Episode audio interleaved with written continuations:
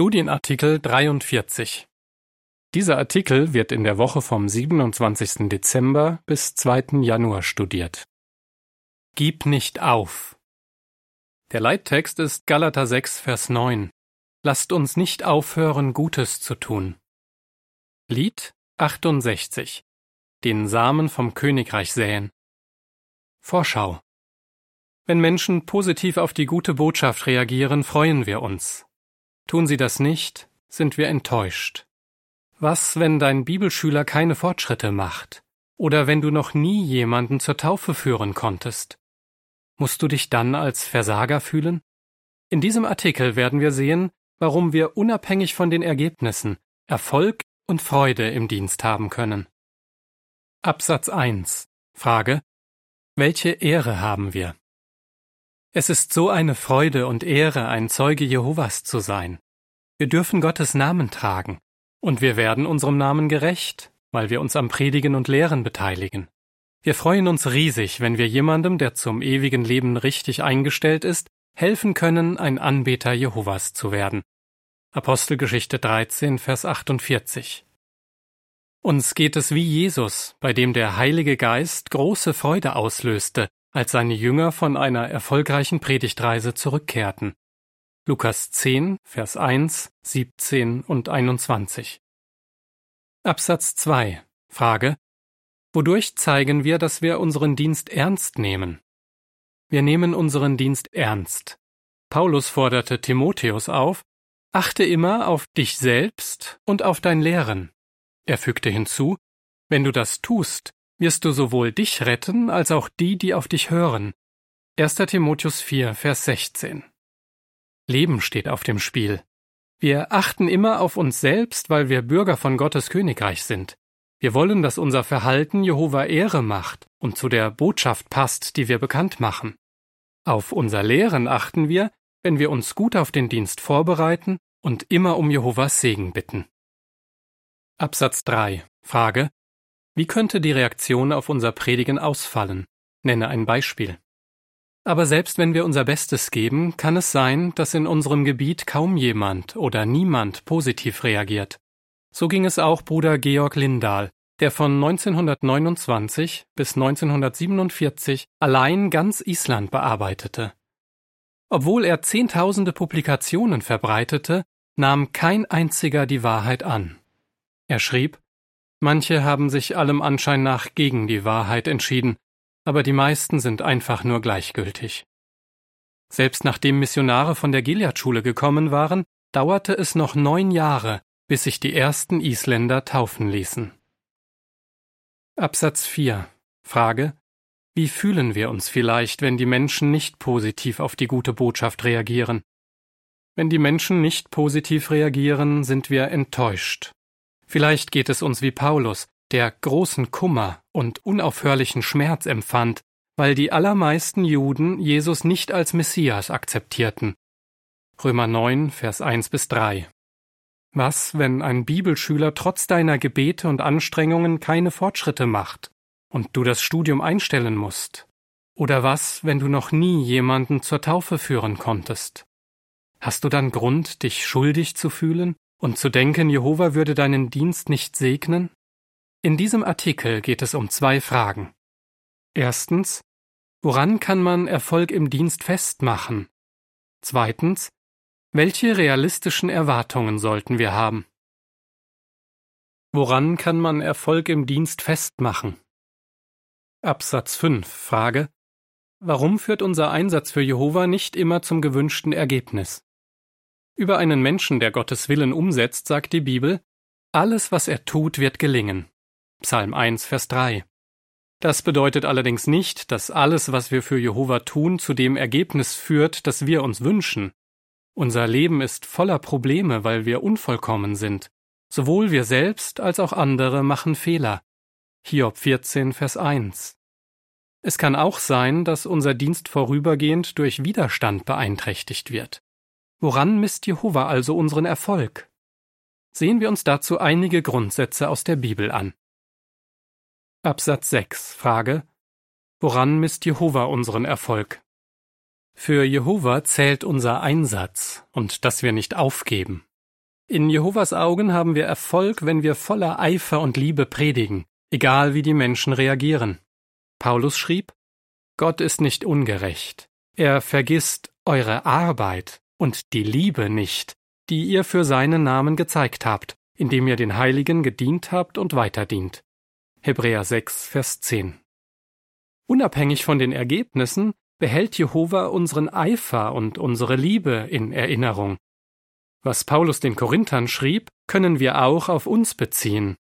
Eure harte Arbeit in Verbindung mit dem Herrn ist nicht vergeblich. Und das gilt auch, wenn das erhoffte Ergebnis ausbleibt. 1. Korinther 15, Vers 58. Der Text zum Bild lautet Jehova freut sich über unseren Einsatz, ganz gleich, ob wir von Tür zu Tür gehen, Briefe schreiben oder am Telefon über die Wahrheit sprechen. Absatz 7 Frage Was können wir aus dem ableiten, was Paulus über seinen Dienst sagte? Der Apostel Paulus war ein herausragender Missionar. Er gründete in vielen Städten Versammlungen. Doch als er sich gezwungen sah, seine Befähigung als Diener von Christus zu verteidigen, betonte er nicht, wie viele er zur Wahrheit geführt hatte. Stattdessen schrieb er, ich habe mehr Arbeit geleistet. 2. Korinther 11, Vers 23. Wie Paulus dürfen wir nicht vergessen, was für Jehova am wichtigsten ist. Einsatz und Durchhaltevermögen. Absatz 8. Frage. Was dürfen wir nicht vergessen? Jehova freut sich über unseren Dienst. Einmal kamen 70 Jünger, die Jesus auf eine Predigtour geschickt hatte, voller Freude zurück. Worüber freuten sie sich? Sie sagten, selbst die Dämonen werden uns unterworfen, wenn wir deinen Namen benutzen. Doch Jesus korrigierte ihr Denken mit den Worten Freut euch nicht darüber, dass die Geister euch unterworfen werden, sondern freut euch, weil eure Namen im Himmel eingetragen sind. Lukas 10, Vers 17 bis 20. Jesus wusste, dass sie nicht immer etwas so Besonderes erleben würden. Wir wissen nicht einmal, wie viele von denen, die ihnen zuhörten, gläubig wurden. Die Jünger mussten lernen, sich nicht nur über das zu freuen, was sie erreichten, sondern darüber, dass Jehova ihren Einsatz schätzte. Absatz 9 Frage Was werden wir gemäß Galater 6, Vers 7 bis 9 ernten, wenn wir nicht aufgeben? Wenn wir nicht aufgeben, werden wir mit ewigem Leben belohnt. Wenn wir fleißig Wahrheitssamen aussäen und bewässern, säen wir gleichzeitig im Hinblick auf den Geist. Wir geben ihm die Möglichkeit, ungehindert in unserem Leben zu wirken. Solange wir nicht aufgeben oder müde werden, garantiert uns Jehova, dass wir ewiges Leben ernten, selbst wenn wir niemanden zur Taufe führen können. Dazu Galater 6, Vers 7 bis 9. Lasst euch nicht täuschen, Gott lässt sich nicht verspotten. Was immer jemand sät, das wird er auch ernten. Denn wer im Hinblick auf seine sündige Natur sät, wird von seiner sündigen Natur Verderben ernten. Wer aber im Hinblick auf den Geist sät, wird vom Geist ewiges Leben ernten. Lasst uns also nicht aufhören, Gutes zu tun, denn wenn wir nicht aufgeben, werden wir zu gegebener Zeit ernten. Welche realistischen Erwartungen sollten wir haben? Absatz 10 Frage Wovon hängt die Reaktion der Menschen ab? Die Reaktion hängt hauptsächlich vom Herzen unserer Zuhörer ab. Das hat Jesus durch ein Gleichnis verdeutlicht.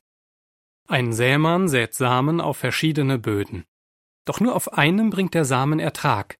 Die verschiedenen Bodenarten stehen für Menschen, deren Herz unterschiedlich auf das Wort Gottes reagiert. Lukas 8, Vers 11 bis 15. Genau wie beim Sämann hängt es letztlich nicht von uns ab, ob unsere Arbeit Früchte trägt, sondern vom Herzen unserer Zuhörer. Unsere Verantwortung ist es, weiter den Samen der Wahrheit zu säen, Paulus brachte es auf den Punkt. Jeder wird für seine eigene Arbeit den entsprechenden Lohn bekommen, also nicht für das Ergebnis seiner Arbeit. 1. Korinther 3, Vers 8. Absatz 11. Frage. Warum war Noah als Prediger der Gerechtigkeit erfolgreich? Schon in alter Zeit sind Diener Jehovas auf Gleichgültigkeit gestoßen. Noah war wahrscheinlich über Jahrzehnte ein Prediger der Gerechtigkeit. 2. Petrus 2, Vers 5. Bestimmt hoffte er, dass die Menschen auf ihn hören würden, aber Jehova hatte nichts dergleichen angedeutet. Als er Noah den Auftrag gab, die Arche zu bauen, sagte er, Geh mit deinen Söhnen, deiner Frau und den Frauen deiner Söhne in die Arche. 1. Mose 6, Vers 18. Und wenn man an die Maße und das Fassungsvermögen der Arche denkt, muss Noah klar gewesen sein, dass die Resonanz auf sein Predigen begrenzt sein würde. Wie sich herausstellte, reagierte kein einziger aus der damaligen brutalen Gesellschaft positiv. War Noah in Jehovas Augen ein Versager? Ganz und gar nicht. Für ihn war er ein erfolgreicher Prediger, weil er genau das tat, was Jehova ihm aufgetragen hatte. Es folgt die Beschreibung des Titelbildes. Obwohl Noah viele Jahre lang treu predigte, ging nur seine eigene Familie mit ihm in die Arche. Dennoch war er erfolgreich, weil er auf Gott gehört und seinen Auftrag erfüllt hatte. Absatz 12. Frage: Wie schaffte es Jeremia, im Dienst Freude zu finden? Auch der Prophet Jeremia predigte jahrzehntelang trotz Gleichgültigkeit und Widerstand. Er wurde von seinen Gegnern beleidigt und ausgelacht und hätte am liebsten aufgegeben. Jeremia 20, Vers 8 und 9. Aber er machte weiter. Wie schaffte er es, negative Gedanken zu überwinden und wieder Freude zu haben? Er behielt zwei wichtige Tatsachen im Auge. Erstens versprach Gottes Botschaft den Menschen eine Zukunft und eine Hoffnung. Jeremia 29, Vers 11. Zweitens durfte er Jehovas Namen tragen. Auch wir bringen eine Botschaft der Hoffnung in eine düstere Welt und dürfen als Zeugen Jehovas seinen Namen tragen. Wenn wir uns darauf konzentrieren, können wir unabhängig von der Reaktion der Menschen Freude finden. Absatz 13. Frage. Was lernen wir aus dem Vergleich in Markus 4, Vers 26 bis 29? Wachstum braucht Zeit. Das wird durch den Vergleich vom Sämann, der schlief, deutlich. Dazu Markus 4, Vers 26 bis 29. Als nächstes sagte er, mit dem Königreich Gottes ist es so wie mit einem Mann, der Samenkörner auf den Boden streut. Nachts schläft er und morgens steht er auf, und die Saat geht auf und wächst. Genau wie, weiß er nicht. Von selbst bringt der Boden nach und nach Ertrag, zuerst den Halm, dann die Ähre und schließlich das volle Korn in der Ähre. Doch sobald das Korn reif ist, schneidet er es mit der Sichel ab, weil die Erntezeit gekommen ist. Die Saat ging nach und nach auf, ohne dass der Sämann großen Einfluss darauf nehmen konnte. Wachstum geht allmählich und in Etappen vor sich. Deshalb kann es sein, dass wir eine ganze Weile warten müssen, bis wir als Bibellehrer Ergebnisse sehen. Ein Landwirt kann schnelles Wachstum nicht erzwingen. Auch wir können unsere Bibelschüler nicht zwingen, in dem Tempo Fortschritte zu machen, das wir uns wünschen. Verlier also nicht den Mut und gib nicht auf, wenn es etwas länger dauert, bis Fortschritte zu erkennen sind. Wie ein Landwirt braucht auch ein Bibellehrer Geduld. Absatz 14. Frage. Welches Beispiel verdeutlicht, dass Wachstum manchmal lange auf sich warten lässt? In manchen Gebieten tut sich jahrelang nichts. Das erlebten Gladys und Ruby Allen. Die beiden leiblichen Schwestern wurden 1959 als Pioniere in eine Stadt im kanadischen Quebec geschickt. Aus Angst vor den Nachbarn und wegen des Einflusses der katholischen Kirche lehnten die Menschen dort die gute Botschaft ab. Gladys erzählte, in einem dieser Gebiete gingen wir zwei Jahre lang täglich acht Stunden von Haus zu Haus, ohne dass uns jemand zuhörte. Die Leute schauten zuerst durch ein Fenster in der Haustür und ließen dann einfach die Jalousie herunter. Aber wir gaben nicht auf. Mit der Zeit wurden die Menschen freundlicher, und einige hörten zu. Heute gibt es in dieser Stadt drei Versammlungen. Absatz 15. Frage. Was erfahren wir aus 1. Korinther 3, Vers 6 und 7 über das Predigen und Lehren? Menschen zu Jüngern zu machen ist Teamarbeit. Man hat schon gesagt, es braucht eine ganze Versammlung, um jemand zur Taufe zu führen. Dazu 1. Korinther 3, Vers 6 und 7. Ich habe gepflanzt, Apollos hat begossen, Gott aber hat es wachsen lassen, so dass weder der Pflanzende etwas ist, noch der Begießende, sondern Gott, der es wachsen lässt. Ein Verkündiger gibt jemandem ein Traktat oder eine Zeitschrift. Er selbst hat allerdings keine Zeit, dem Interesse weiter nachzugehen und bittet deshalb jemand anders den Rückbesuch zu übernehmen. Das Ergebnis ist ein Bibelstudium. Verschiedene Brüder und Schwestern begleiten den Bibellehrer, und jeder von ihnen motiviert den Interessierten auf seine ganz persönliche Art. Jeder, der den Bibelschüler kennenlernt, hilft beim Begießen des Samens mit. So können sich, wie Jesus sagte, beide freuen, der gesät hat und der erntet. Absatz 16. Frage Warum kann man trotz gesundheitlicher Probleme und nachlassender Kräfte Freude an der Ernte haben? Was ist, wenn du wegen deiner Gesundheit oder nachlassender Kräfte nicht mehr so viel tun kannst, wie du möchtest? Du kannst dich trotzdem über deinen Beitrag bei der Ernte freuen. Das zeigt der Bericht über David und seine Männer, die ihre Familie und ihren Besitz von den amalekitischen Plünderern zurückholten. Zweihundert seiner Männer waren zu erschöpft, um zu kämpfen, und blieben beim Gepäck. Doch nach dem Sieg ordnete David an, dass die Beute gleichmäßig unter allen aufgeteilt werden sollte. Ganz ähnlich ist es bei unserem weltweiten Predigtwerk. An der Freude über einen neuen Jünger kann jeder, der sein Bestes gibt, den gleichen Anteil haben. Absatz 17 Frage Wofür sollten wir Jehova dankbar sein? Wir können so dankbar sein, dass Jehova unseren Dienst mit den Augen der Liebe sieht. Er weiß, dass wir auf die Ergebnisse unserer Bemühungen nur begrenzten Einfluss haben. Aber er sieht unseren Eifer und unsere guten Beweggründe, und er belohnt uns. Und er zeigt uns, warum wir uns über unseren Anteil an der großen Ernte freuen können. Solange wir nicht aufgeben, können wir sicher sein, dass Jehova sich über uns freut. Wie würdest du antworten? Wie empfinden wir, wenn Menschen nicht positiv auf unsere Botschaft reagieren? Woran lässt sich unser Erfolg im Dienst festmachen? Warum sollten wir uns nicht darauf konzentrieren, wie viele wir zur Wahrheit führen konnten? Lied 67 Predige das Wort Gottes Ende des Artikels